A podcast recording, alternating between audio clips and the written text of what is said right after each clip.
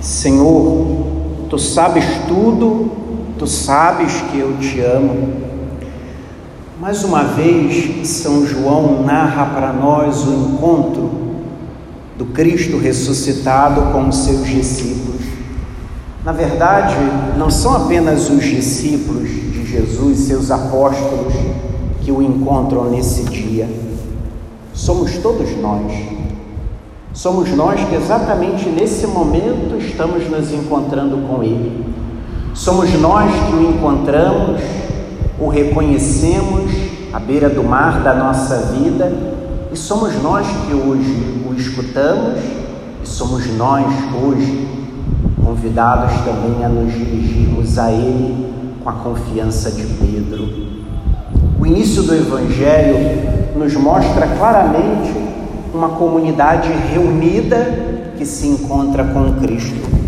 Agora não é mais Tomé que abandona o grupo dos discípulos, ao contrário, Tomé faz parte desse grupo que se encontra com o Senhor. Tomé agora já aprendeu que não há lugar melhor para ele do que estar com os discípulos, com os apóstolos.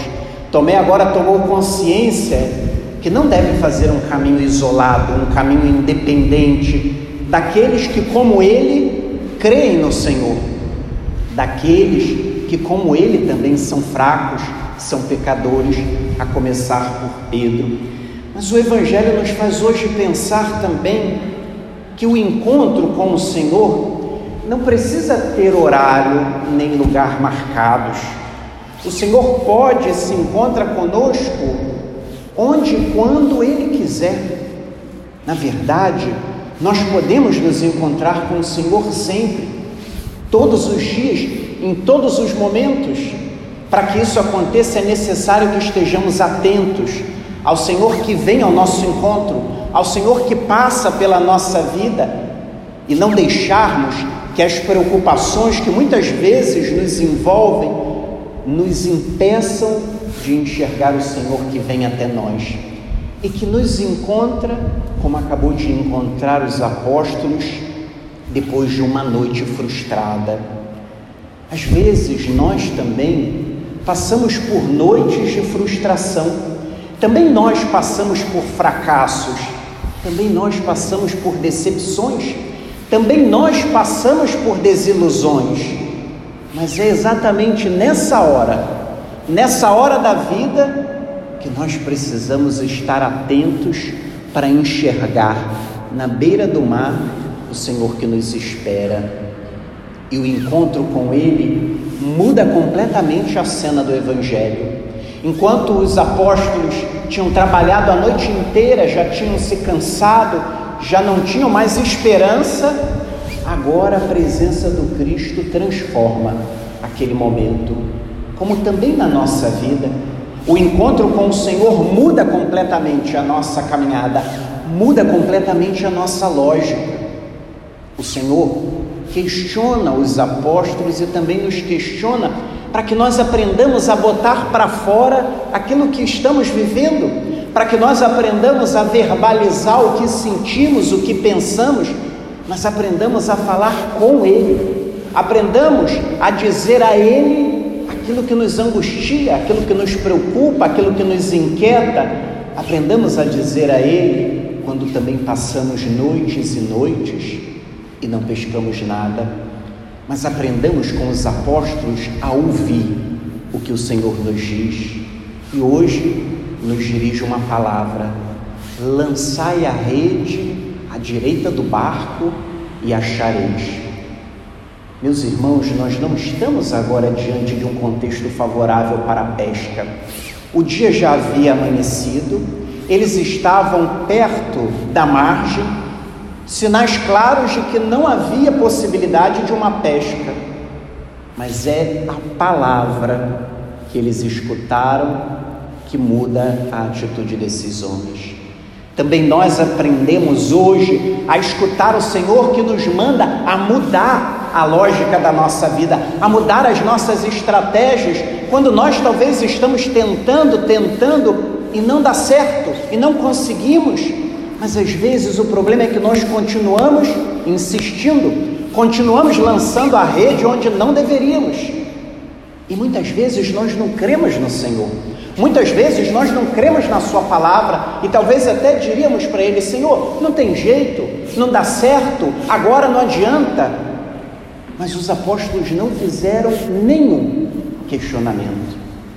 Confiam no Senhor e lançam a rede, nos ensinando a também fazermos o mesmo, a aprendermos a mudar Papa Francisco costuma dizer que um dos grandes desafios da nossa caminhada de igreja é a lógica do sempre fez assim. Sempre fizemos assim, sempre fazemos assim, mas não pode mudar? Não tem como fazer diferente? Não tem como dar a nós mesmos a chance de lançar novamente a rede, mas onde o Senhor manda, da forma que o Senhor manda, não de acordo com os nossos critérios, mas segundo a Sua palavra. E assim os apóstolos conseguem pescar alguma coisa. Às vezes, meus irmãos, nós continuamos pescando nada porque estamos nas nossas lógicas, nos nossos critérios e insistimos e insistimos naquilo que nós sabemos que não vai dar certo. E o Senhor nos faz uma proposta diferente. Aprendamos a fazer diferente, aprendamos a fazer aquilo que Ele próprio propõe a cada um de nós. E assim, depois dessa pesca, o Senhor convida a eles e a nós a reconhecê-lo como um Senhor concreto, como um Senhor que está ao lado deles, senta com eles, come com eles, caminha com eles. É esse o Senhor que nós seguimos. E é preciso que nós aprendamos a nos relacionar com Ele dessa maneira, aprendamos a falar com Ele, a sentar com Ele, a caminhar com Ele. O Papa Francisco usa uma expressão bonita na Evangelho Gaudium, dizendo: o missionário é aquele que crê que o Senhor Jesus caminha com ele, fala com ele, vive com ele. Nós cremos é nele, nós cremos que ele está conosco, caminha conosco, no meio da vida, no meio da rua, dentro da nossa casa, todos os dias, em todos os momentos cremos que Ele também, como fez com os discípulos, faz conosco, se senta, nos escuta, partilha a vida conosco e nós partilhamos a vida com Ele. Mas o Evangelho termina com um diálogo, um diálogo emblemático. Parece que São João agora elimina todos da cena e coloca o foco em Jesus e em Pedro. E Jesus então pergunta a Pedro, mas também pergunta a nós: Simão, filho de João, tu me amas mais do que estes? A pergunta hoje feita também a nós: Como vai o nosso amor pelo Senhor? Não podemos nos contentar com o amor da boca para fora, não podemos nos contentar com o amor de formalismos, mas é preciso que seja um amor efetivo e afetivo. É preciso que nós o amemos com todas as nossas forças, com todo o nosso entendimento, de todo o nosso coração, amá-lo com tudo que temos e somos, porque nós somos amados por Ele dessa maneira. E Pedro então responde a Jesus: Senhor, tu sabes que eu te amo. Pedro agora tem a possibilidade de compensar as suas negações que ouvimos há poucas semanas com um testamento de amor, com uma declaração de amor. Senhor, tu sabes que eu te amo. Como se Pedro estivesse dizendo: Senhor, tu sabes que eu te amo, mesmo que eu tenha te negado agora há pouco mesmo que eu tenha virado as costas para ti, tu sabes que eu te amo, tu sabes que eu quero te amar durante toda a minha vida. Tu sabes, Senhor, que muitas vezes eu não sei te amar, mas eu quero te amar, porque eu creio que não há lugar melhor na minha vida do que estar no teu coração, te amando e deixando-me amar por ti. Só que Pedro hoje nos convida também a reconhecer que as negações, nossas falhas, não são a última palavra da nossa vida. Sempre teremos a possibilidade de renovar o nosso amor pelo Senhor. Sempre teremos a possibilidade de compensar tantas negações por uma declaração de amor a esse Deus, a esse Senhor que nos ama profundamente e nos convida a amá-lo durante todos os dias da nossa vida. Mas ao mesmo tempo, Jesus hoje se volta para Pedro e concede a ele uma missão: apacenta os meus cordeiros, apacenta as minhas ovelhas. E assim fez Pedro, e assim fizeram todos os sucessores de Pedro e continuam fazendo até hoje, como vemos o seu sucessor, o Papa Francisco, que permanece no hoje da nossa vida, cumprindo essa mesma palavra, pastoreando o rebanho que não é dele, mas que é do Senhor Jesus.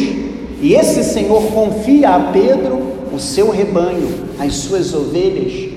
Exatamente por isso, meus irmãos, essa palavra nos convida hoje a um ato de gratidão, porque cremos que o Senhor Jesus permanece e permanecerá ao longo da história nos pastoreando através dos seus representantes, dos seus pastores.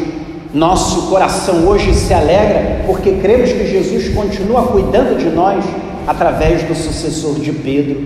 Nosso amor hoje precisa ser também concreto àquele que se volta para Jesus hoje e diz: Senhor, tu sabes tudo, tu sabes que eu te amo, e ouve do próprio Senhor uma palavra que é na verdade uma missão: apacenta as minhas ovelhas.